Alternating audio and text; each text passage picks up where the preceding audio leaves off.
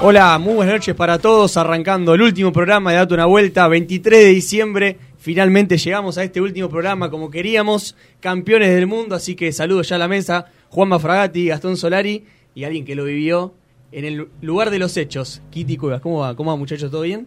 ¿Cómo va, amigo? La verdad, y mejor imposible yo. Igual que usted, igual que todo, lo disfrutamos todo. A mí, yo sinceramente quería estar acá. El martes, cuando estaban todos en la calle, quería estar acá. Lo viví, la verdad la experiencia es increíble. Y también, a ver, fui la ilusión, porque era un sueño, no era... Todos sabíamos que Argentina tenía chance, pero fue un sueño. O sea, si va a la lógica, podíamos llegar a semi, teníamos equipo para campeonar, sí, pero la idea que se dé era, eran varios pasos y acá estamos, campeones. Y, no, lo, que, lo, que, lo que quiero preguntar primero es, ¿qué sentiste, qué se te pasó por la cabeza después del primer partido contra Arabia? No, hubo allá, sinceramente, a ver, eh, mucho mexicano cuando los primeros días y después argentino. Y el post-Arabia era jugar contra México. Insoportables los mexicanos, una realidad. Ya de por sí son medio fanfarrones. Imagínate, habiendo perdido nosotros, habiendo nos pueden dejar fuera, fueron dos días de tristeza, de decir ¿Qué pasó? ¿Qué, qué vamos a hacer? ¿Cómo perdimos? ¿De, ¿de cuál me tiro la victoria? A mí me quedó grabada esa historia que vos subí que dice ¿De cuál me tiro? De la foto cuando del piso de la concha. Voy a decir la verdad, yo hace cuatro meses tenía la entrada a la final.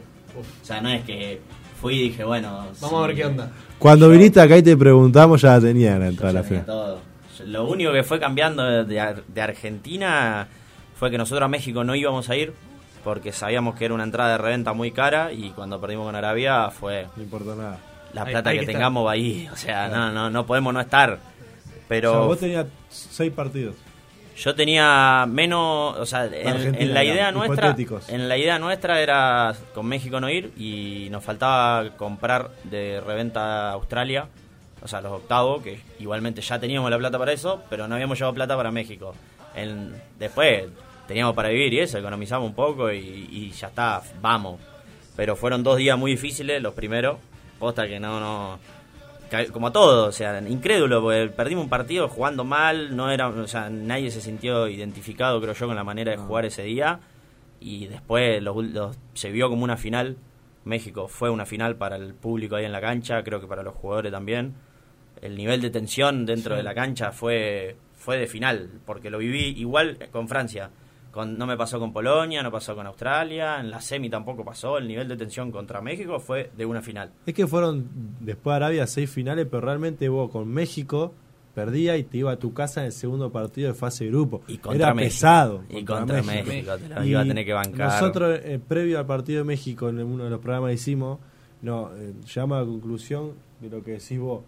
Se había perdido y, y quedaba ese sin sabor porque no se había jugado lo que se venía jugando y también estaba la esperanza de decir, bueno, si se vuelve a las bases, el equipo resurge de esta situación. La verdad fue, fue un partido malo, igual con México, porque fue final, fue una final.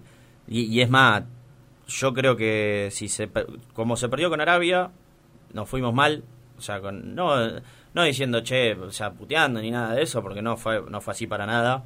También había mucha gente de Arabia Saudita en la cancha. Hmm. La cancha era de 90.000 personas, había la mitad eran eran sauditas. El Lusail una, una cosa increíble. es imponente, es muy grande, pero literalmente yo justo encima me tocó del lado que estaban los árabes. Oh.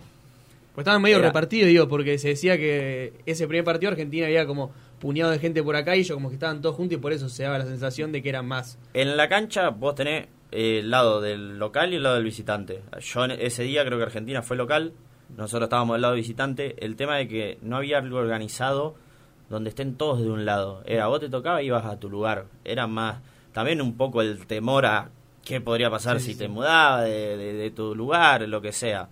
Para México se organizó allá dentro de Qatar por los grupos de WhatsApp, por los Instagram, por todo lo que había. Chicos, nosotros vamos a este lado. Tené la entrada acá, da la vuelta al estadio y venite como sea. Se puede, ya lo hemos hecho. Todos empezaron a pasar la información de que la seguridad como seguridad dejaba que desear como organizadora de, un partido de fútbol, sobre todo para el argentino que está acostumbrado, a otra cosa totalmente. Acá tenés 400 controles, policía, Y allá, la verdad. Por el evento, digo. Porque es el evento más importante y que no tiene que pasar esas cosas de que se cambien de lugar, pero estaba bastante tranquilo. No había mucho problema y además después de la viveza del argentino, que la captura de pantalla, que editar una foto, que una aplicación para cambiar el lugar. Vos al estadio entraba con tu entrada, pero después tenías como un anillo donde estaban los baños para comprar comida, para comprar bebida, que vos podías recorrer todo el estadio por adentro.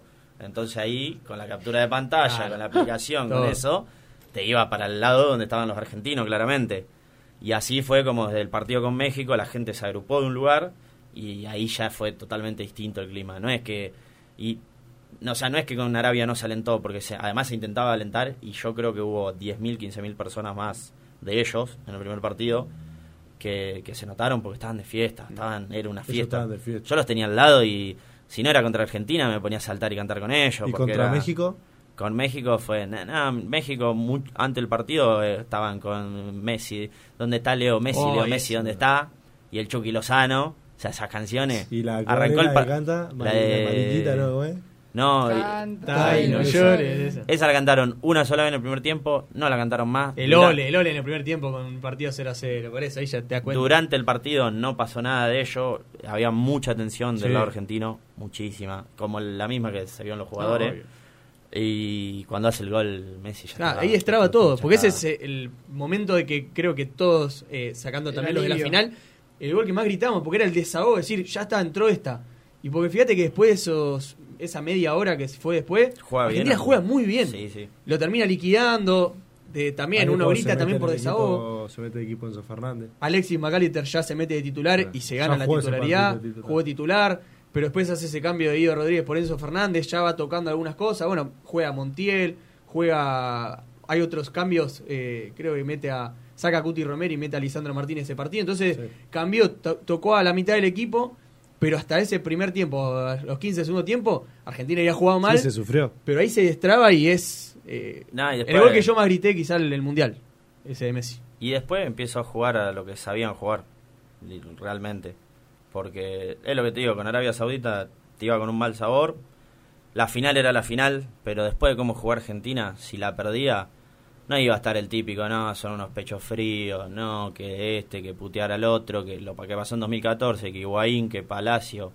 Yo, yo por lo menos creo que no iba a pasar y te iba a amargar porque claramente perdía la final del mundo, pero sabía que el equipo jugaba al fútbol y que dio todo. Contame ese, ese entretiempo, porque ese primer tiempo fue fue para, un para ponerle un cuadrito y decir, mira, así se juega la pelota. Nada, eh, el segundo 79 minutos creo yo jugó. Sí, sí, fueron el 78 que fue el, Fue una exhibición de fútbol de Argentina. yo en mi memoria no tengo una final de creo que de ninguna copa ni de ninguna liga ni de nada que se juega con tensión digo todas las finales se juegan con tensión Argentina estaba relajado que un equipo haya jugado el fútbol así pero por ahí alguna del Barcelona, ponele, pero de selecciones y eso, incomparable creo yo. Y no, por, o sea, de lo que yo he visto. Pero, no, en el entretiempo, a ver, yo soy muy cabulero, pero yo he visto gente que ya estaba, se sentía campeón. Ya, sí, sí. Olvídate. Pero yo dije, no, hay que. Falta, falta, un tiempo, falta un tiempo, falta un tiempo. Nosotros los bosteros sabemos de eso, porque en 2018, el primer tiempo, nos fuimos diciendo. no, por eso fue mucha gente decía ya está ya los tenemos ya los tenemos porque la sensación era esa y claramente se encontraron con una jugada aislada totalmente para ello pero lo ya lo empataron por empuje porque tenían la calidad para hacerlo por ahí estaban en la final obvio pero lo que por ejemplo fue igual al partido de Croacia para mí Argentina dominó el tema que a Croacia le hicimos el tercero y a Francia, y a Francia no y el talento ellos claramente lo tenían porque Ahora, Mbappé vuela Vuela. Nada, vuela. Es, yo lo vi, en otro partido lo vi de muy cerca y en dos pasos te saca 10. En el primero, ¿no? Eh, contra, yo fui a verlo lo fui a ver contra Túnez, a Francia, contra Inglaterra y contra ah. Australia. O sea, y la final. Pero contra Australia lo vi muy de cerca. Y fue impresionante la, explosión de ese, de ese tipo de... O sea, no, no, no, es, no es normal, creo yo, porque no vi otro jugador que lo pueda hacer y te estoy hablando de la, de la explosión, ni siquiera de, cómo gambeteaba, cómo le pegaba, todo eso. Pero, pero no, la verdad, eh, ese, yo creo que va a dominar el fútbol los próximos 10 años, pero pues no hay otro, creo. Pero bueno, ganamos. Qué lástima. Con el diario del lunes es más lindo haberla ganado así, ¿no? ¿O vos te hubiese gustado un 3 a 0 con, baile? habiéndola ganado, como sé, así, así, así, la hace, así la hace épica, la hace épica, hace que te, te odien más todavía porque la ganaste como la ganaste con suerte, no suerte porque la que pelota te saca el Dibu. Ah, ahí, contame esa pelota, esa pelota. Esos minutos. No, ese segundo, ese segundo. Y es más, en el en los 90 el Dibu tapa una pelota abajo que Cuti Romero se la pasa, le podrían haber cobrado tiro libre indirecto que no se lo cobran eh, el Dibu tapa dos pelotas en, en, el empate. claro, o sea, después del 2 a 2, esos 10 minutos, Francia, lo podría haber ganado. Fue, un. Yo creo, ahí en la cancha, para o sea, primero fue un estado de shock total de la gente. Yo me voy a acercar porque quedamos, cantando cinco personas, estábamos que no lo podíamos creer. ¿Y por qué? ¿Y por qué? No había tantos barreval, pero había, olvídate que había, pero no era tanto como se decía acá, o los memes y todo eso. Pero, pero no, fueron 10 minutos de shock total de la gente, los jugadores. Nosotros lo veíamos a Scaloni, por ejemplo, que vos decías, sea, viendo el partido decían, te están comiendo, necesitas hacer un cambio, y el tipo estaba en la esquina del área del área del, corralito. del corralito y estaba cruzado de brazos y no lo podía creer. y estuvo 10 minutos así hasta que terminó el partido. Estábamos todo igual, era una realidad, estábamos, nos sentimos campeones, pero muy campeones, no es que la sensación era esa y te empatan en dos minutos, dos jugadas totalmente aisladas, dos te meten dos piñas y se levantó Argentina, se levantó. Y la del Dibu. Pero, fue, un, fue un silencio de cinco segundos de no no. ¿qué está pasando? desde que se tira yo pensé que era oh. yo pensé que era Pesela la gente ahí que pensó que era Pesela se llevó se llevó todas las puteadas. Se llevó un par porque encima venía de lo de Holanda, y ahí había entrado para cabecear entonces yo sinceramente cuando entra Pesela dije que no nos pase lo mismo con Holanda y automáticamente corner y penal no, no, fue la culpa, no, fue la culpa de Pesela pero fue increíble pobre. Eh, pero entró justo para eso se llevó la mayoría de las puteadas de, ese lado se la llevó, pero eh, cuando le erra dije, no lo puedo creer. yo me agarré la cabeza y me senté. Y encima vino la contra. no, yo me empecé a caer como diciendo, no, no, lo hacen, la vi así por arriba la jugada, no vi la magnitud de la tajada, yo no, no me di cuenta que el Dibu se había estirado, pareció como que le había definido el cuerpo, ponele, yo estaba del otro arco y una locura y, Nada, es impresionante. Y encima viene la contra después. No, en la contra del Lautarito. Pobre, cruzado. Encima entraba Enzo. Nosotros lo vimos clarito. Entraba solo. Enzo Fernández entraba por atrás. Y... No, yo, yo me quedé pensando, ¿sabes qué lindo si le cita ahí? No, pero se tenía que ganar así, qué sé yo, era la, la, hizo más, más épica, claramente ninguno quería sufrir de la manera que sufrimos, 4 0 pero, bueno, mientras ganemos vale vale como sea el resultado. Eh, siempre uno, y yo calculo que vos fuiste con la expectativa de, salir campeón, como todo, todos le teníamos fe a esta selección. Después de qué partido fue que se sintió ahí, che, locos, eh, no nos bajaron en esta, va a estar complicado que nos ganen. Eh, cuando arrancó con Polonia, está bien que Polonia, viste, no, hizo nada por ganar prácticamente, iba perdiendo 2 a 0 y estaba defendiendo y por ahí se quedaba afuera. Pero fue, bueno, lejos vamos a llegar. Y los cuartos de final fue... Fue el quiebre, ¿no? Sabiendo encima que ibas a jugar contra Croacia, que no era Brasil, y dijimos, en la final estamos, y pero viste, lo sentí, yo sinceramente yo hice el viaje sintiendo de que podíamos ser campeones a la lógica, yo fui, o sea, yo fui a la lógica pensando que a semifinales llegábamos tranquilo, que, no había rival que nos pueda bajar antes de semifinales. Después, claramente puede pasar cualquier cosa porque es fútbol, pero fui con cuando hice cuando armé el viaje, la buena sensación. Cuando armé el viaje dijimos a la semi a la semi llegamos. Después te podía tocar poner un posible Brasil, un posible Alemania. Se dieron un montón de cosas medias ilógicas. Argentina, gracias a Dios, siempre se les dio la lógica y ganó pero cuando fuimos a jugar con Francia creo que todos estábamos confiados de que éramos más equipo de fútbol que Francia. Que Francia sí tenía lo suyo, porque tenía lo suyo, pero jugando al fútbol éramos más...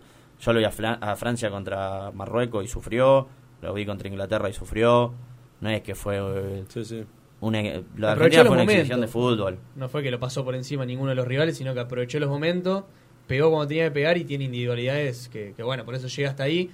Eh, yo que te quiero preguntar, ¿Qué sentiste después del gol de Messi? Si eh, al toque lo gritaste, si esperaste a que lo cobren, ¿cómo fue tu sensación ahí? No, nosotros lo gritamos porque realmente nos, yo, por ejemplo, me di cuenta que Lautaro Martínez no estaba en offside. Yo para mí sí estaba. Yo, yo sí, porque nosotros vemos la jugada que Lautaro ah, como que está entrando al área y lo vemos afuera, y yo veo el del francés como que sí estaba dentro del área. Andás a ver, yo en el momento te olvidás de todo. y, el offside ese semiautomático, sí. te dice, bueno, un milímetro de sí, Igual semiautomático en fase de grupo, chao, dijo me voy. Señores, yo me voy. Lo que sí, lo gritamos ahí, cinco segundos, y esperamos porque el línea estaba levantando. Y yo estaba con Nico Ramuspe y Nico me dice, no, no, no, lo está cobrando. Y lo volvimos a gritar y después lo volvió a confirmar y se gritó como 400 veces el gol ese. Pero, pero no, hermoso, hermoso. Lo que sí, como te digo, pensamos que por ahí no había. Yo, por ejemplo, pensé que no había entrado la pelota, pero porque estaba atrás de cerco. Claro. Cuando veo que le digo entró, le digo Nico, y veo que el árbitro estaba cobrando, y dije, chao, gol. ¿Y, ahí qué fue? ¿Llanto? Eh, ¿Fue eh, aguantar el partido? ¿Qué, ¿Qué, fue lo que se te pasó por la No, ahí sabía, o sea.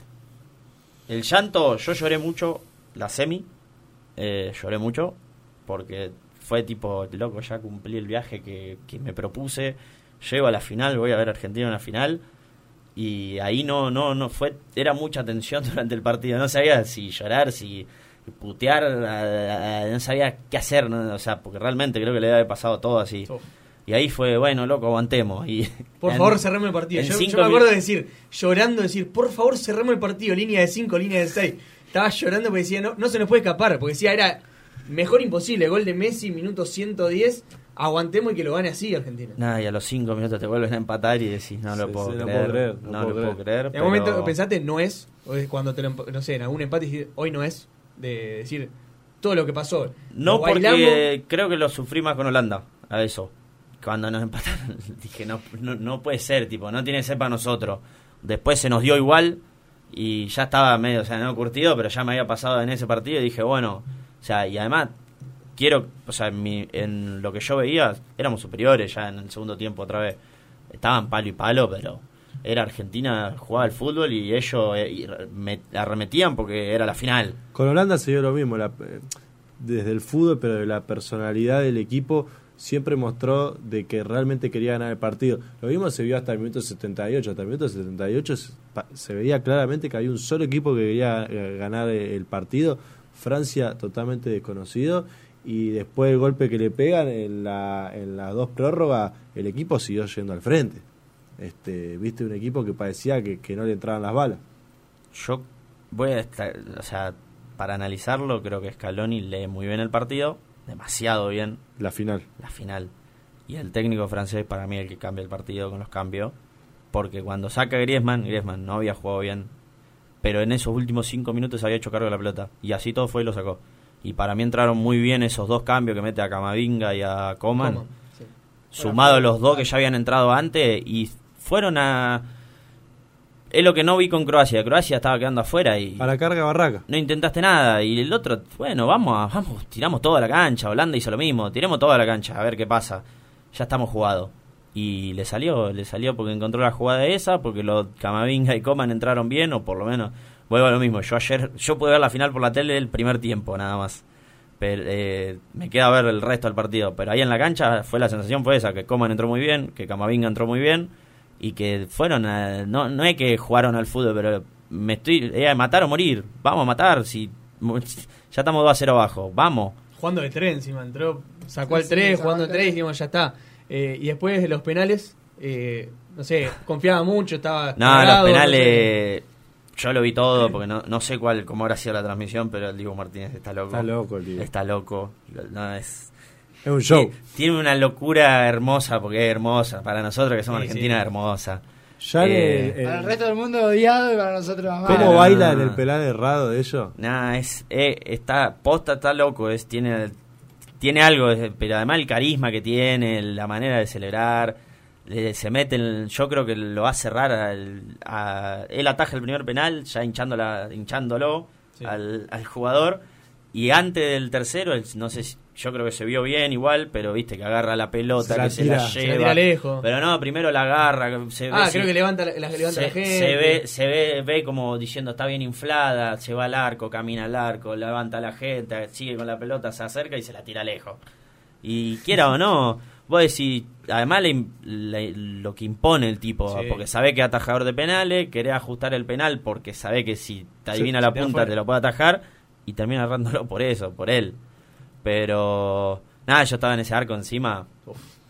No, ha, habido un montón de partidos y ninguno me había tocado el arco de los penales. Me tocó ese y la verdad, ni, si me preguntaba ahora capaz ni me lo acuerdo. Además, me pasó que estaba con Nico 40 minutos después de que ganamos, le digo, che, le digo, no me acuerdo el penal de Montiel. No me, lo acordaba, no, habíamos estado gritando tanto, emocionado, todo, no me lo acordaba. Y Nico me dice, abrió el pie.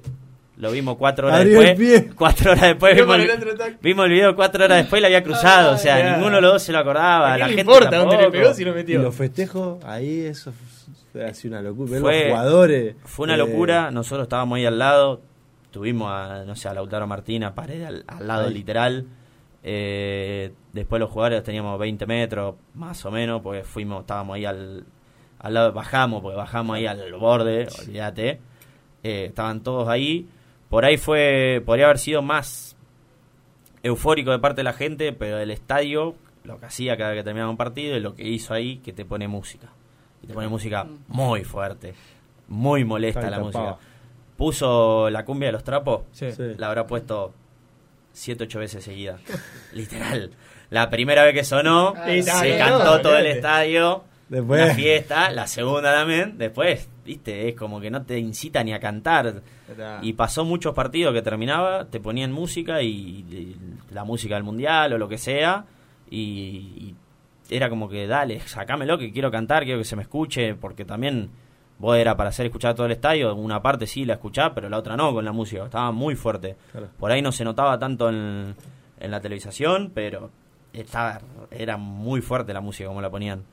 Y por ahí hubiese estado mejor un poco menos de música, pero los jugadores estaban todos con la familia, los veía llorando, al leer que cuando le dan el premio, todo, todo, toda una locura. Qué locura. una locura. La, última mía futbolística ¿Qué, jugador en cancha? Porque viste que en cancha se ven cosas que en televisión no se ven. Sacando a Messi, obviamente. ¿Con qué jugador te queda? Hay dos que para mí son un escándalo y son Julián Álvarez y, McAllister. Más allá de porque poner de polvo ya sabes lo que te da. Pero Julián Álvarez es impresionante lo que corre ese chico. Y porque además no es que corre, que encima después juega bien. porque vos cuando tenés esos jugadores, cuando le da la pelota después viste, ya estás cansado, ¿no? Que va a estar cansado. Eh, es... Tiene pierna todo el tiempo. Nada, pero además, de verdad que... Una atleta. Te presiona el 3, ya el 3 se perfila para que se la dé a otra persona para que él pueda salir.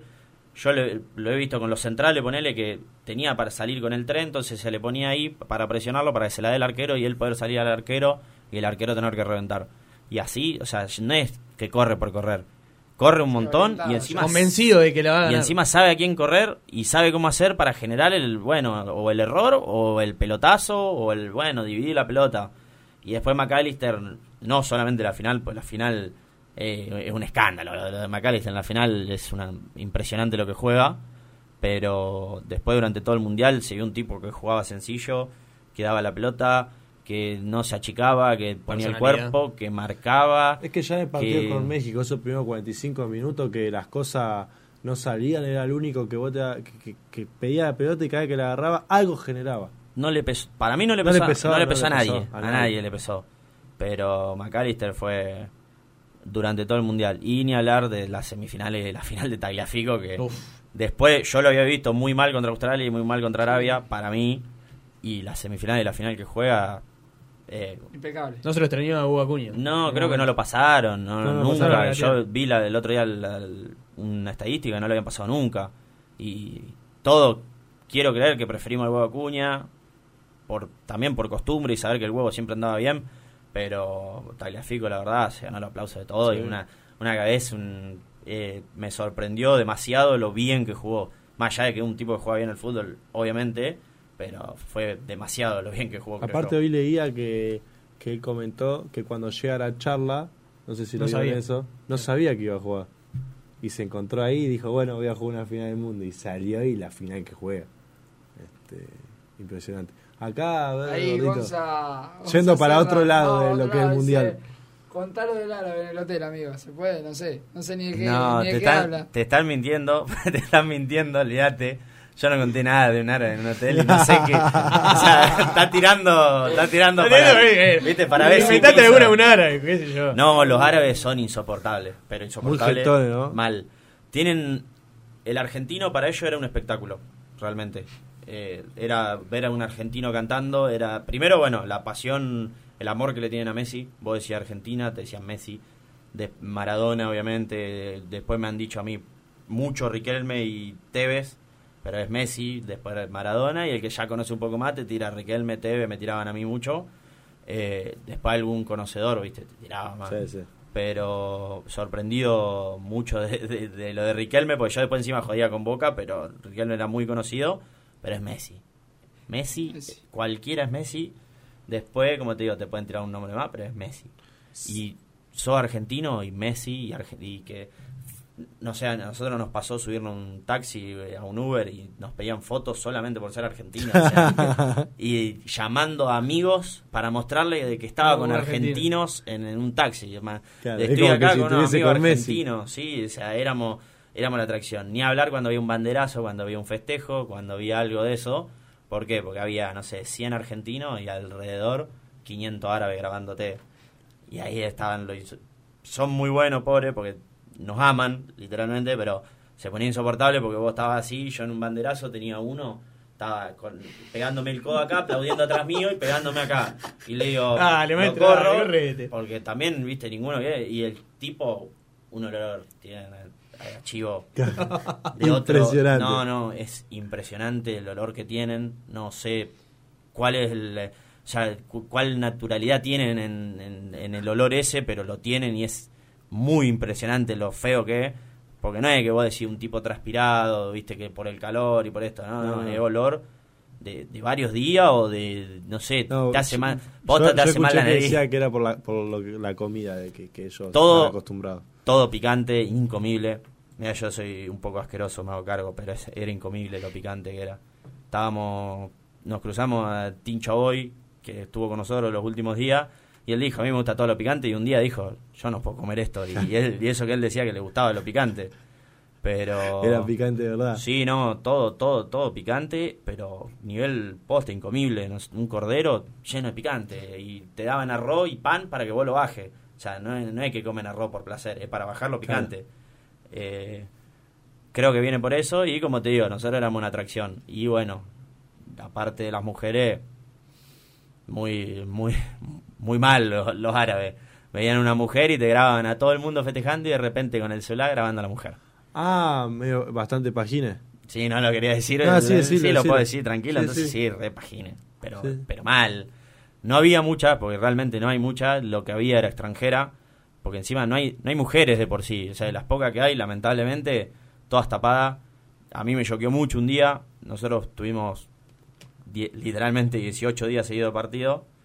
Yo había visto muy pocas hasta con la cara tapada. Había visto dos o tres. y sacándole foto al hijo y al marido y ella no se sacaba una foto en el estadio. Y vos decís, o sea, y está bien, o sea, que ¿para qué te vas a hacer una foto si no se te ve? Pero, o sea, la sensación es decir, no se puede ni sacar una foto. Sí, sí. Me había chocado un poco, pero como te digo, había visto dos o tres en 20 días, entonces no, no pasó, o sea, no me terminó de, chocar tanto. Sí, todo un montón de mujeres tapadas, pero con la cara descubierta. El primer día que salimos a caminar, hicimos toda la bahía caminando, tipo un, festival, se llamaba Corniche, y vi todas las que no había visto antes, las vi ese día.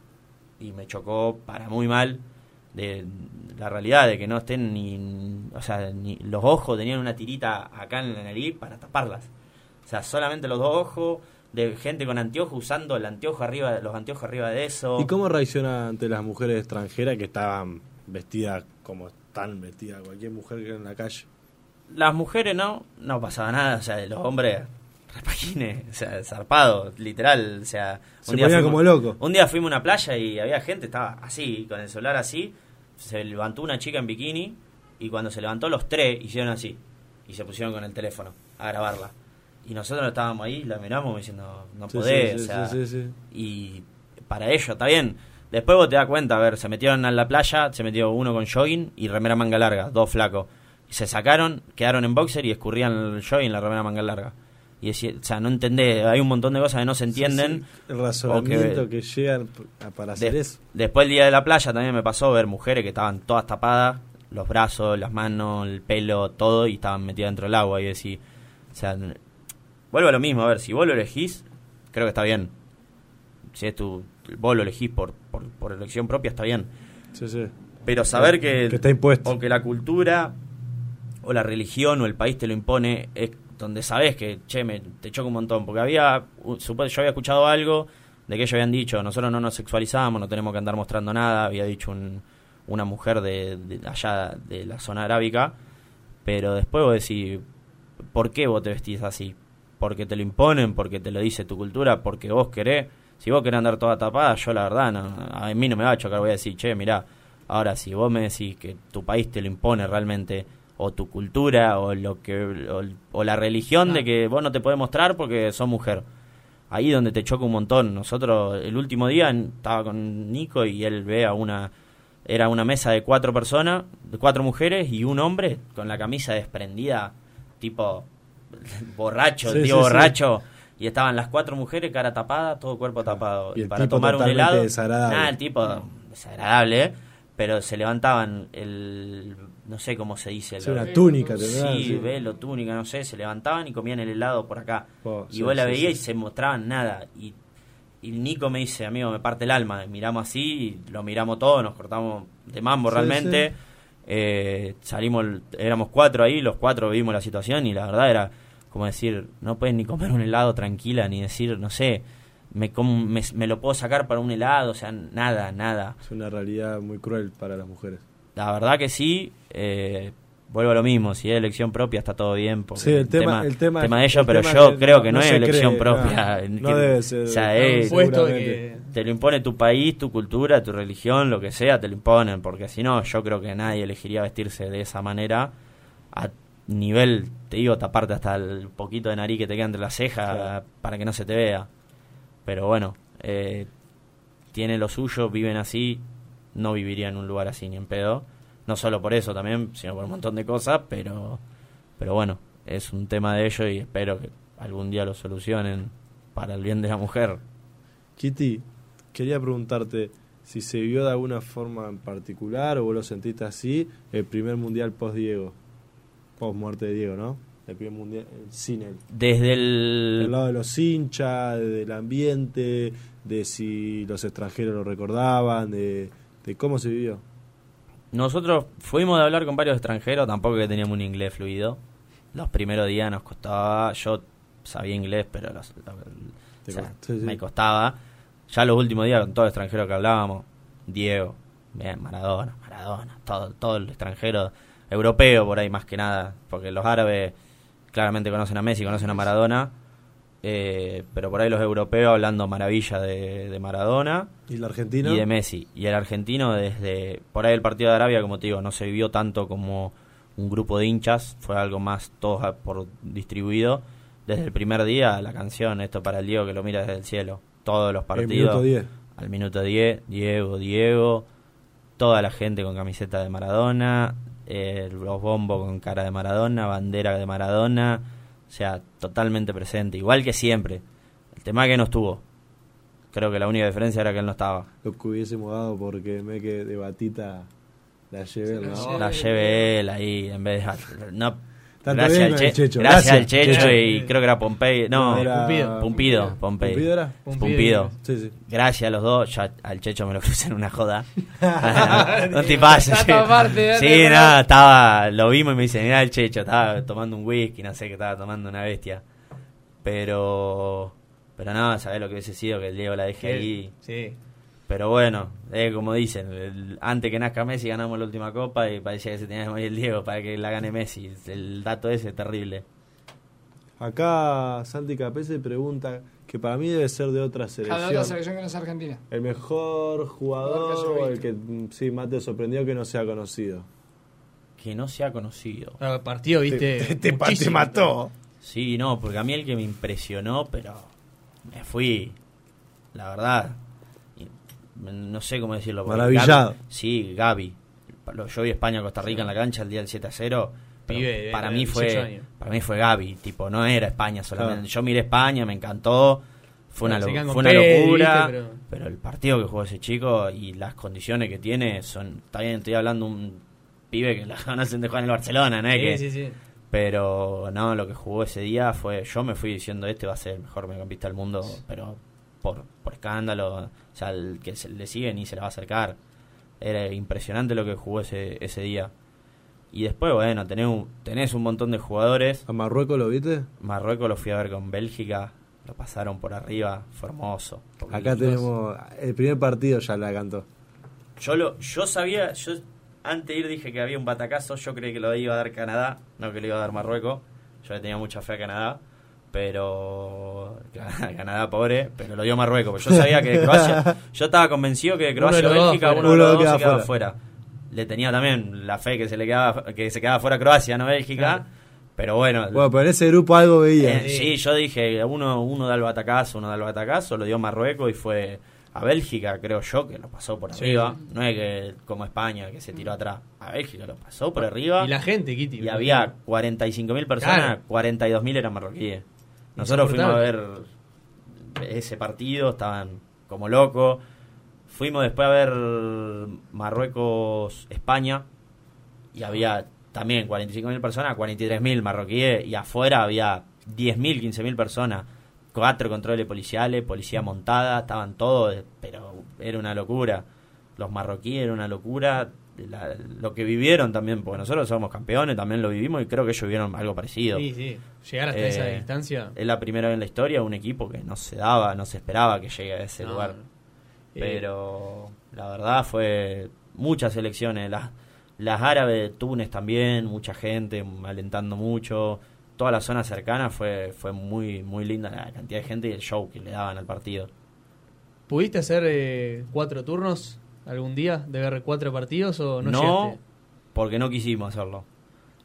hubo un día que teníamos para ver Croacia-Marruecos, que te quedaba en un estadio que estaba a 40, 50 kilómetros de la parte céntrica de la ciudad. Eh, Alemania-Japón, que lo vimos. España-Costa Rica, que lo vimos. Y Bélgica-Canadá, que lo vimos. Teníamos las entradas para Croacia-Marruecos. Justo ese día cambiábamos de departamento. Nos quedaba lejos y dijimos, está todo bien, pero... No, podemos hacer todo en un día. Arrancaba a la una y terminaba a las 12 de la noche. Y teníamos en el medio a la mañana tener que mudarnos. Habiendo visto un partido a las 10 de la noche el día anterior y acostándote a las 3 de la mañana. Y agarramos y dijimos, no, devolvimos las entradas a la plataforma de la FIFA y no lo hicimos. Pero hubo dos días que vimos tres partidos. El primer, el primer, día sería de. Se jugó el primer día Qatar-Ecuador. Al otro día hubo tres partidos, vimos los tres. Y, después vimos ese día, vimos tres. Y después en casi todo había dos partidos por día. Fuimos. Yo vi que el récord mundial creo que era 31. Creo que yo lo cumplí. O sea, llegué al récord y. ¿Te ganó malatón? No, bueno, pero ellos hicieron cuarenta y pico, 50 partidos, no sé si más. Y había un brasilero que yo había visto, que había, o un mexicano, algo así, que había hecho más de 50 partidos, oh. decían. El tema de la cantidad de minutos que va a los partidos. Claro, ah, se va 5 minutos. Y sí, no creo, no creo que cuente, pero yo fui a 31 y Nico, que fue conmigo, fue a 33. Pues yo un día estuve mal. ¿Te agarró la, mal, la del camello esa? Y me perdí. No, el tema de que eh, fue post Argentina-Polonia, que nos quedamos eh, agitando con la gente, alentando todo transpiraba un montón porque hace calor, eh, porque estabas también saltando, cantando, todo, y salí de ahí, te subí al metro y 18 grados el aire acondicionado.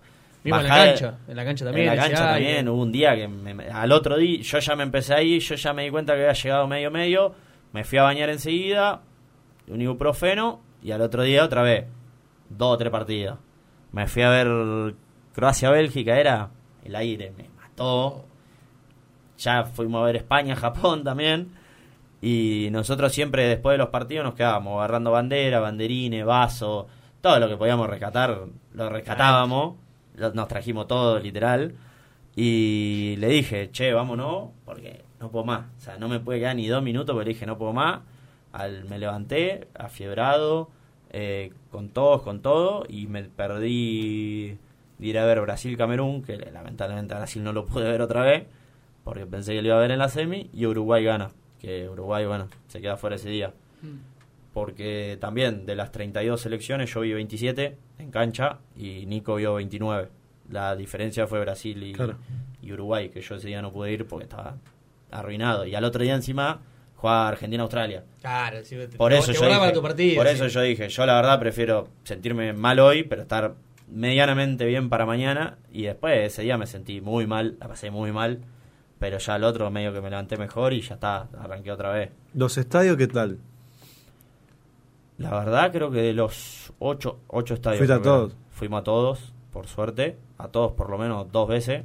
Eh, de los que jugaban Argentina Argentina, jugó en Lusail, tres estadios. El, 974, el de los containers y, el, de y hay uno que se llama Matt Vinali. El que jugó contra Australia creo que ese. Después todo Lusail ¿Qué tal los estadios? La verdad, creo que vuelvo a lo mismo. De los estadios, ocho eran ocho, seis creo que los deben haber hecho nuevo. O parecían haber que lo hicieron nuevo. Literal, el de los containers fuimos el primer partido a ver Portugal. El primer partido se jugó en esa cancha. Apoyé la mochila bajo el asiento una tierra de construcción. Claro. Saqué la mochila Nuevo. toda sucia. El día de la hija, Estamos en un mundial. Nada, toda sucia, como si la habían terminado hace tres días, ni, la, ni la lavaron. Era tierra, era, era tierra de construcción. Eh, fue A mí fue el que menos me gustó, pero porque. El 974. Sí, el de los containers, pero porque es muy raro y no termina de ser un estadio por fuera. Por dentro son todos iguales, son todos lindos, todos asientos cómodos, normal, sea una platea normal de cualquier estadio nada lujoso. Acá se decía que el 974 tenía un buen acústico. Sí, pero el para bueno, el del acústico, el de Lusail fue el peor, porque es gigante. O sea, es una realidad de gigante. A mí el que más me gustó se llama el Albite, que era donde se jugó la otra semifinal y el partido inaugural. Eh, ah, el partido inaugural no se jugó en el Lusail. No, se jugó en el Albite. ¿Y cuál, quién jugó ahí? Eh, eh, en ese, además. Así me ubico en el, Se jugó la otra semi. Ah, eh, Francia-Marruecos se jugó en esa. Y ah. el inaugural. Pero era como, una, era como un estadio que ya estaba hecho y además todo tipo un campus alrededor. Eh, hermoso, porque fuentes, eh, lugares como que yo te diga, che, vamos a pasar una tarde, vamos a tomar algunos mates y te va ahí. hermoso. Y además le pusieron como una carpa alrededor impresionante. El que por lo menos, por por la cámara de televisión se veía lindo, no sé si era lindo, si era grande o no, el que en el que Japón le gana a Alemania. El más lindo de todo, creo que por fuera. Para ¿Ese tipo, car el que es tipo una carpa? No, se llama el, el califa o jalifa. Eh, al lado tiene una torre encima que tiene la pantalla más grande del mundo, tipo tiene el récord Guinness. Eh, es parecido, como para que te digas, al Wembley, ponele. Es como que tiene la cosa en el medio o en la, en la, en la punta de los costados, una cosa así, como un arco que va de los dos lados. No es que sea parecido, pero como para que se guíen. Pero, y además todas luces por fuera y todo. A mí particularmente es el que más le gustó a la gente. A mí el que más me gustó es eh, la Mad Vinali, que este, jugó los octavos Argentina.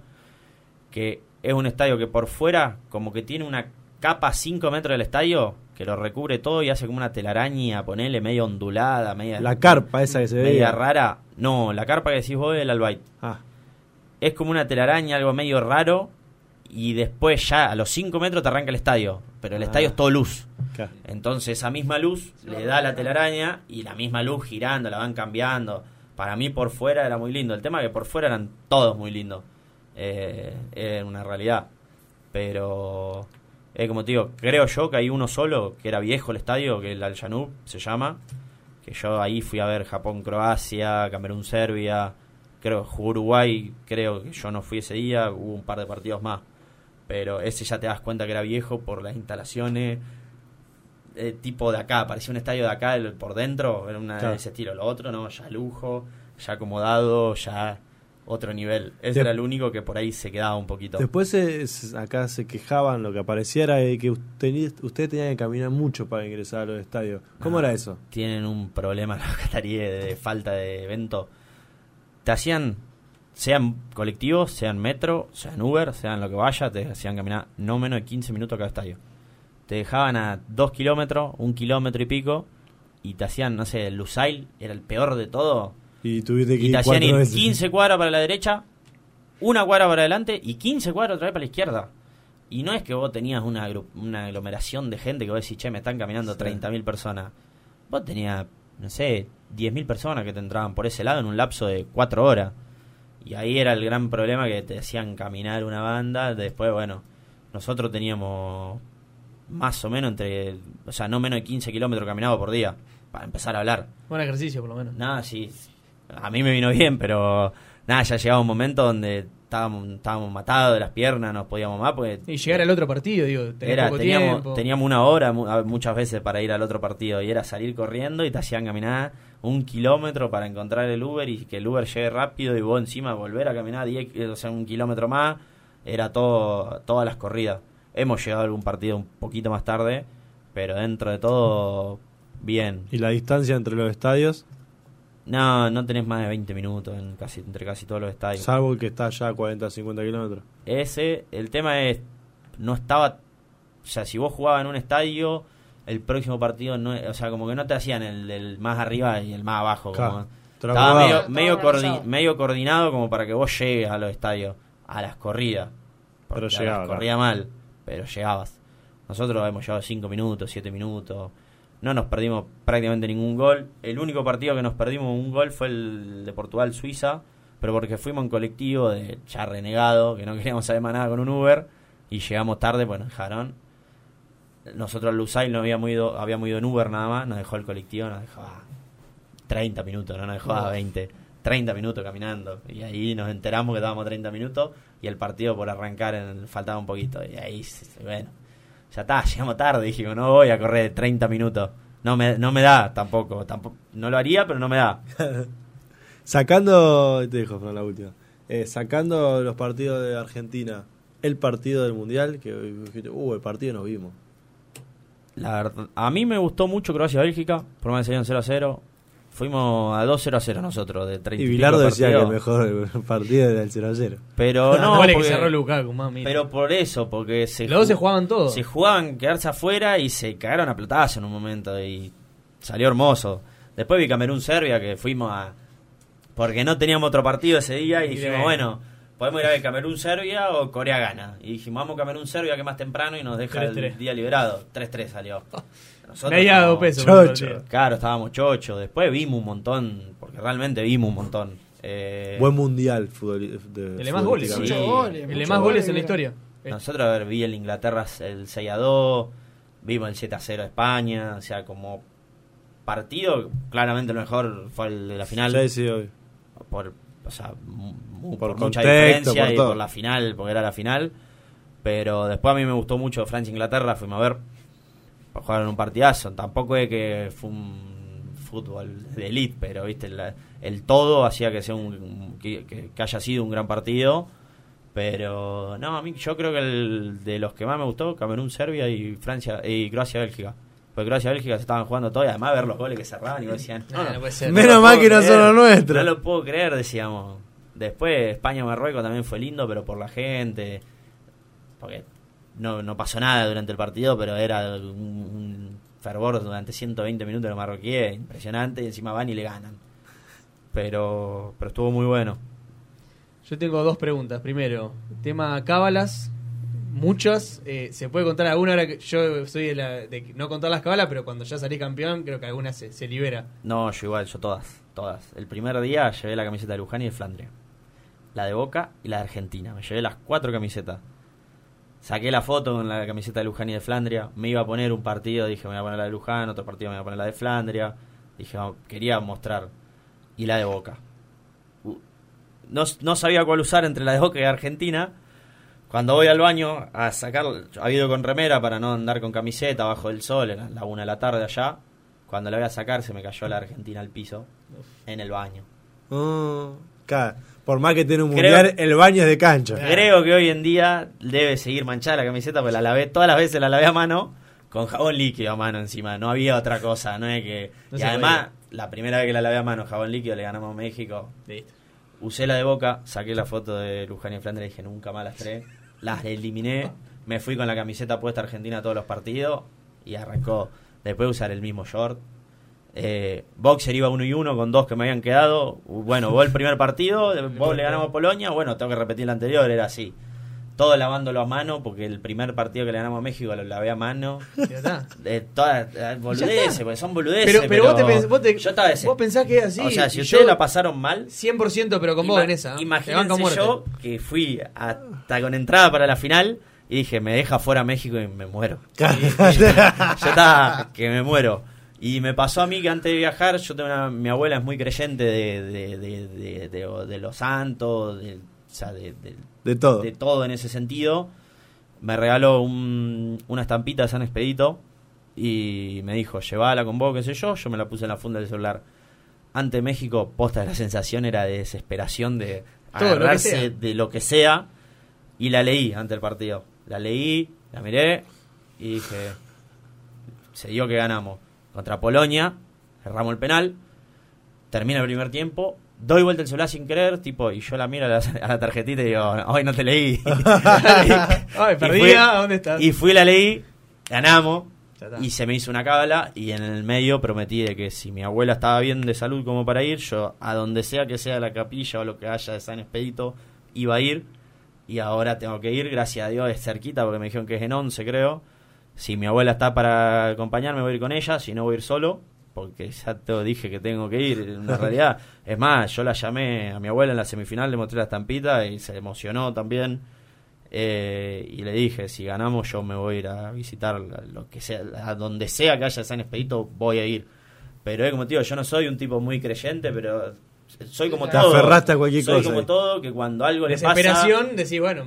no solamente en esto, sino en la vida, que siempre algo te agarra, es lógico. Y yo me agarré de eso y ya está, dije, eh, es lo que hay, eh, es lo que tengo, me aferré y todos los partidos leyendo. los penales, los penales de Holanda, la saqué del celular, yo la tengo en la parte de atrás de la funda, la saqué del celular, la agarré en la mano así, la miraba los penales con el coso al lado. Lo mismo en la de Francia, lo tenía en la mano, lo tenía en la mano y decía, por favor, por favor, y gracias a Dios sirvió. Pero como todo, habremos hecho cada cábala, cada uno. Que... Este no sé si son, eh, creo que nosotros tuvimos una... no, yo no tuve cábala. Una sola de, Esa, pero... De, en el primer partido no, nos pusimos a ganar entretiempo y antes del partido contra México me dice, me manda el resultado, me pone 2 a 0. ¿Me pusiste 2 a 0 o no? Y me ponía, no sé, lo hace tal y tal. Y yo le, dijo, le dije, ojo con el 20, por McAllister. Y en ese, no, fue contra Polonia. Contra Polonia. Y, fue todos los partidos que me iba tirando el resultado. Íbamos hablando del equipo un poco, pero no sé, la figurita en el freezer, todos los partidos. No había puesto al arquero de Polonia en el primer tiempo, a tu hermano le pasó lo mismo. En el entretiempo yo no la tenía, no sé si la figurita, lo escribí al minuto, gol de gol de McAllister. Entonces voy a decir, no sé, me puse la camiseta a partir del segundo partido, el volumen siempre mismo no sé, en el entretiempo, en el entretiempo de México, no sé qué, puse el volumen en 35. Me acordé que era 35 y todos los partidos a 35.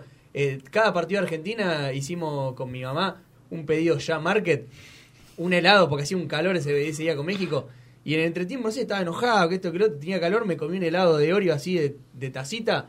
Todos los partidos de Argentina era pedirlo el mismo día y comerlo en el entretiempo. Por más, y fíjate, la final fue en, eh, al mediodía no comí hasta las 5 de la tarde y mi, mi, almuerzo, entre comillas, la una fue clavarme el, Oreo en entretiempo. Sabía que lo tenía que cumplir. Más iba ganando 2 a 0. En la final no pude meter la figurita porque se decía que era magia negra, no sé qué. decía, la concha la ¿por qué no metí la, la figurita? Algo, Mbappé inmufable, pero digo, la, cantidad que, usé yo es increíble. No, pero por eso, nosotros cualquier, a ver, desde en qué ir, eh, Nico, ponele que uno llevaba mochila, que le llevábamos la campera, que el, quien lo llevaba, che, vos no llevaste, llevá, viste, estábamos hasta en eso. En un momento me dijo, dale, boludo, ya está. Yo le decía, Leo, Nico, llevaste, creo que la semi no lleva mochila, y le digo, amigo, llevaste siempre mochila.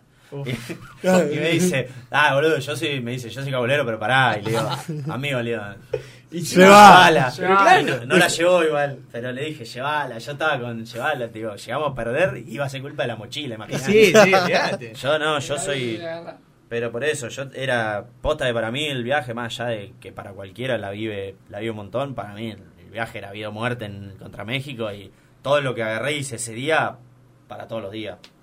Olvídate. Y, ya más, digo más. datos de color, ¿qué, ¿qué te trajiste? No, me traje. Nosotros tenemos un busito regalado del FIFA Store. Creo que cada uno nos, nos, lo, nos lo regalaron Nada, son muy confianzudos. Y los ah, Autorregalo. Autorregalo. Un fusito, un par de llaveros, un par de esas cositas que, fueron del FIFA ah, Store. muy confiado No, no sabés lo que era. El FIFA Store era, casi cuento, un rectángulo y se metía todo el mundo desesperado porque queríamos conseguir ropa argentina y no había en ningún lado y te tiraban todo al piso, todo un desastre, o sea, la organización un desastre y no había seguridad en la puerta, no había nada.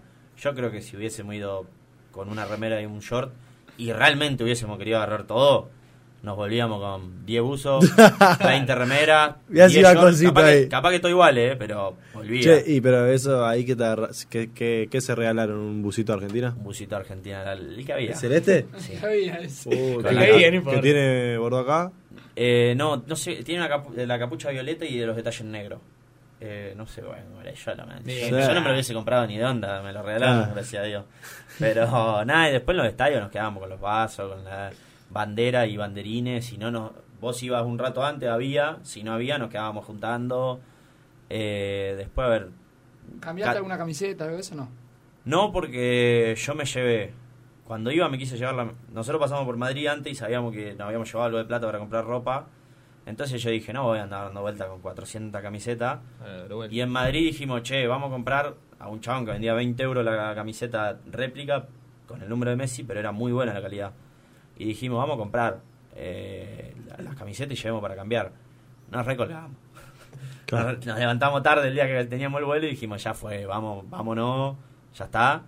Y me había llevado la de Boca, yo recién me la había comprado, la blanca de Varela, con el número, todo. y dije, bien, pero la cambio. O sea, está ah. todo bien, pero no la cambio. Y, pero sí, todo el mundo, los primeros días, que había mucha gente. Y, la de Luján no la quería nadie. La quise cambiar la de Luján. La de Luján era del Chapa. La, quise cambiar, no me la agarré. Me dice, ¿qué seleccioné? ¿La de Luján, la de Argentina, qué sé yo? No me la agarraron, no hubo caso. Sí, nada, que te la agarraron. Y la de Flandria, no sé si los muchachos estarán escuchando, la que me regalaron para ir, la, se la di. Yo estaba con Juan y López y justo ese día se la presto porque habíamos ido al banderazo, estaba todo chivado, estaba en cuero. Y le digo, Juan, no, ponete el alio porque te va a morir y viene uno y le cambió por una del Al Ali, creo que de Egipto. Se la cambió por, creo que, era ese el equipo, de, era de Egipto, porque empezó que de Egipto, qué sé yo. Y, está en el mundial. Pero es tuya. Se la cambió, no, no, me dijo después te, Juan y me dijo después te doy una de Flandria. Ah. Pero nada, la camiseta se caía un poquito. Estaba, tenía su, era original, pero tenía sus años. Y aquel también cambió una que decía agencia de viaje, no sé qué, Juan. Y la cambió por una de Cristiano Ronaldo, que era peor que la que tenía él. Y después fue que consiguió una de Arabia, que la de Arabia no era original, pero estaba muy buena. La, Linda casaca la de Arabia. La sí. Yo no, yo. Pasa que nosotros encima, como te digo, me había comprado, me compré una camiseta de Colombia, azul suplente de la Copa América, hermosa, 10 euros, la pagué en, antes la dejé en España. Había tenido un par de camisetas más, la dejé en España, o sea, porque teníamos un amigo que le pudimos dejar la valija y yo todo lo que había agarrado ahí lo dejé me fui solamente camiseta, una argentina, una de Boca y la de Luján y Flandria. Y nadie me la, me la, terminaron cambiando porque sí, pero la de Luján sí, le voy a decir la verdad, la intenté cambiar por la de Arabia, por el, el Chapa me iba a matar, pero ya la intenté cambiar y no, me, como que querían de un país o de algún club de... de ni, ni siquiera tío de Boca, pero por ahí tenía una de Ronaldo, de Cristiano, de algún equipo y te decían sí, los árabes, amor y pasión por Messi y Cristiano Ronaldo. Kitty, para ir cerrando, ya la hora se nos pasó. Podemos estar hablando. Si me tenés que, no te voy a decir una palabra, dos, sino un parrafito, lo, ¿qué es un mundial? ¿Qué es vivir un mundial? Porque uno tiene el sueño, nosotros futboleros, de decir, yo quiero ir, pero una cosa es estar ahí y bueno, más allá de cómo terminó todo, este, ¿qué es lo que se sintió? Si, si, pudiste caer eh, cuando estaba ahí o si... No, a ver, tenés varios mundiales dentro de uno yo viví el Mundial de Fútbol, realmente. Me fui a ver todos los partidos que pude. Todos los que. Y, creo que hubiese podido más. No daba la plata o ya en un momento ya nos cansamos también. Pero hubiese podido un par más. Pero fuimos a ver un Mundial de Fútbol y a disfrutar del fútbol y decir veo a los mejores jugadores, las mejores selecciones. Me quedó la espina de no haber visto a Brasil. Pero, te vuelvo a decir, de 32 selecciones vi 27 y después tenés la gente que fue a vivir un mundial donde terminaban comiendo con los jeques, haciendo un asado, entre 500 personas haciendo un asado. Eh, fueron Esos fueron los que fueron a ver solamente Argentina y lo disfrutaron y todo lo que quiera de una manera. Pero. Y también tener el que fue a turistear y de paso veía Argentina. O sea, dentro de, todo lo que es el mundial, tenías varias maneras de vivirlo. Yo, por suerte, vi la que más me gustaba, que era ir a ver mejor. fútbol. Todo lo que pueda mirar lo iba a mirar. Todas las elecciones que yo quisiera ver, sacando que no pudiera ver Brasil porque me enfermé, no porque no, no, porque no tenía entrada. Eh, y es como te digo, me vi los mejores partidos, me vi a la Argentina todos los partidos y no solamente todos. Coroné el viaje yo, o sea, yo lo coroné, o sea, yo me hice el viaje de mi vida. No sé si voy a tener un viaje igual que este en algún momento de mi vida, porque tampoco a mí me interesaba hacer turismo dentro de la ciudad. Lo hicimos porque ya estaba, tipo, era, la, era el momento y dijimos, bueno, ahora sí, vamos a conocer un poco. Pero si vos me decías, mi che, tenés que ir los 30, y, 30 días que estuviste ahí a ver fútbol, vamos a ver fútbol. Te, vuelvo a decir, un día que no teníamos entrada para ver ninguno y podíamos conseguir Camerún-Serbia o Corea-Gana y dije, voy a ver Camerún-Serbia. No hay que... Pasa cada cuatro años, o sea, es tu plan. Y además, si voy a la lógica, es como te digo, el récord mundial era 31 partidos y yo si no fue 31 fue 30, o sea, lo cumplí el récord mundial y obviamente que hay gente que vio mucho más partidos pero yo vi todo lo que, o sea, en mi vida, mi sueño siempre, mi pasión fue el fútbol y yo fui a vivirlo de esa manera. Mi hermano, bueno, le llegué y me decía, no te fuiste a comer con un jeque. Le digo, ¿qué me importa comer con un jeque? A mí le digo, yo quería ir a ver fútbol. Yo fui a ver a Inglaterra, fui a ver a Bélgica, fui a Alemania, España. Yo vi los, jugadores, los mejores jugadores del mundo, literal, que no lo voy a poder ver en ningún otro momento, a menos que, no sé, pueda ir a ver un, otro mundial. Pero bueno, yo ya está. O sea, el sueño mío era estar en un mundial lo viví, lo disfruté, fue, vuelvo a lo mismo, si me tengo que caminar 20 kilómetros, 15 kilómetros por día para poder ir a ver tres partidos en un día, lo voy a hacer y lo haría toda la vida, pero es lo que te digo, yo creo que fui a, fui a eso. Hay varios, varias maneras de vivir el mundial, yo disfruté igual, pero como te digo, a ver, muchos banderazos de fase de grupo, no fui a ninguno porque tenía un partido. Eh, hubo un par de, jodas o tocaba Sirio y los persas y yo tenía un partido. O sea, tenés varias maneras de vivir el mundial. Yo, el que fui, por ahí no fue el más argentino, entre comillas, pero, o sea, porque el argentino como que iba al evento de Ciro, iba a los banderazos, eh, había algo, no sé, si iban a comer con el jeque, porque eran 100 argentinos, se juntaban siempre, y yo no lo hice, yo me fui a ver partido de fútbol. No estoy arrepentido para nada, pero dentro de todo es eso, la manera de vivirlo, tenés varias, varias maneras de vivirlo. Yo agradecido con la que con la que hice, con lo que viví y contento porque no es solamente que vi eh, Argentina siete partidos, yo me vi 20 partidos más y me vi a los mejores jugadores del mundo de verdad y a la mayoría ni siquiera una vez, la vi más de una. Eh, como te digo, a Inglaterra lo vi 3-4 veces, a Francia lo vi 3-4 veces, España lo vi 2, lo vi 3, a España, Alemania lo vi una, porque no pasaron, pero lo vi a todo. Sigo con la espina de no haber podido ver Neymar que las dos veces que pude haber visto a Neymar, una no jugó y la otra no iba a jugar tampoco, pero tampoco pude ver a Brasil, fue el único jugador que por ahí me falta en, en, mi, sueño, me faltó en el, decir, che, me voy a ver a todos. Pero la verdad fue a cualquiera que, que le guste el fútbol y que lo quiera vivir así, es vivir un mundo. Es, es vivirlo, es vivir el fútbol, posta es vivir el fútbol, no es no es solamente vivir el mundial, es vivir fútbol y ver y decir, che, todas las veces que me senté 6 horas en la pantalla, no me estoy sentando 6 horas, lo estoy viendo acá, estoy haciendo, o sea, y, están haciendo los goles y están festejando, o sea, fue vivir el mundial tal cual vos te sentás en el sillón, pero adentro de la cancha. O sea, la misma sensación de placer y, y de lo que sea que sienta cada uno, pero dentro de la cancha. Sumado a que encima, vuelvo a lo mismo. Argentina lo coronó porque... y mejor imposible. Yo, ya había, yo ya estaba haciendo el viaje de mi vida sumale que Argentina salió campeón. No, no, no puedo pedir más nada de, de, de, de, ese estilo, no, no voy a encontrar ni voy a poder pedir más nada que eso, para mí, creo yo, en mi vida. que vos me digas, che, güey, vamos a pasear, vamos a ver, no sé, la mezquita. Me dijeron, a mí que me importa la mezquita, digo, o sea, está todo bien, la respeto, todo, no voy a decir nada, a mí no me importa ir a ver la mezquita, vamos a ver Francia-Inglaterra ese día, y vamos a ver Francia-Inglaterra. O sea, para mí fue así, si es más, yo el día de Francia-Marruecos no tenía entrada, estaba cara la entrada, pero dije, si consigo a tal precio me voy. No pude conseguir, pero yo era irme, quería ver fútbol. Y, la semifinal mundial, además, todo. De verdad que de verdad que lo placentero realmente ir a ver fútbol. Acá están los pibes. Ah, los pibes me están puteando, me están esperando para el asado. Así que bueno, te queríamos agradecer. La primera vez que repetimos invitado, pero creo que lo merecía por la situación. Vimos la previa, lo que querías hacer, creo que se ha coronado, así que bueno, gracias por venir nuevamente, estamos cerrando esta primera temporada, también algo soñado para nosotros, tener este espacio con dos amigos, eh, que pueda venir vos también, que pueda venir mucha más gente, aprender de muchas cosas, hacer de todo y la verdad estamos cerrando un año, tenemos nuestro espacio, estamos contentos, Argentina salió campeón esto más no se puede pedir. Más se puede pedir. Ganamos el exalumno, así que también mejor imposible. Ah, la tiraste ahí. la quería tirar, Ya te iba a felicitar por el programa, ¿sabes qué? Ahora nada. Eh, gracias y, bueno, gracias a ustedes dos por, por, este espacio y, nos se disfrutó, se disfrutó y ojalá nos veamos, Lindo año. nos veamos el año que viene. Este, como ya dijimos el viernes pasado, agradecer por el espacio que, que encontramos y bueno, eh, felices fiestas para todos, felices fiestas Juli y nada, festejar que somos campeones del mundo. Nos reencontramos el año que viene entonces. Y pará, si me da un minuto yo voy a decir algo que ustedes no lo dicen, porque ustedes agradecen, pero gracias a ustedes, por la gente, no por mí solamente, que lo escucha, y la onda que le ponen, y la gente que invitan y todo lo que hacen. Porque así como yo te digo, che, yo me fui a vivir un mundial y para mí mi pasión, yo sé que ustedes lo que tienen acá lo hacen porque les gusta esto.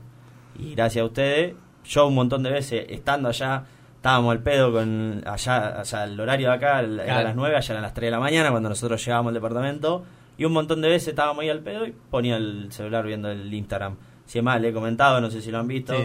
Vamos, estando allá, o sea, imagínate, yo estando allá, la gente, lo que le transmiten ustedes, lo que hacen, porque es lo que te digo, por ahí si no te escuchara nadie, yo creo que a ustedes les llena igual esto, pero encima lo escucha gente y también le hacen pasar un momento a la gente y creo que eso se les agradece a ustedes por hacerlo y por hacerlo como lo hacen, no solamente hacer y venir a charlar acá. Lo hacen con ganas, lo hacen para hacer que el otro disfrute, lo hacen porque son tres pibes que la verdad, yo los, desde que los conozco, siempre fueron unos fenómenos. La verdad, va vos, por ahí, Fran, te conozco más que a ninguno. Eh, y me corto ahí pues me emociono por de dónde lo conozco a él. Eh, pero gracias a los tres, porque la verdad siempre lo que hicieron fue, fue muy piola. Y siguen, y la verdad son tres buenas personas y la gente espero que coincida conmigo que les agradece a los tres por, por esto. Gracias, gracias por tu palabra y creo que ya no hay. Dijo todo, ya está, ya está. Gracias. Juli, cerrá con el temita que, que tenés ahí. Nos reencontramos el año que viene con mucho más Date una vuelta. Gracias, hasta el año que viene.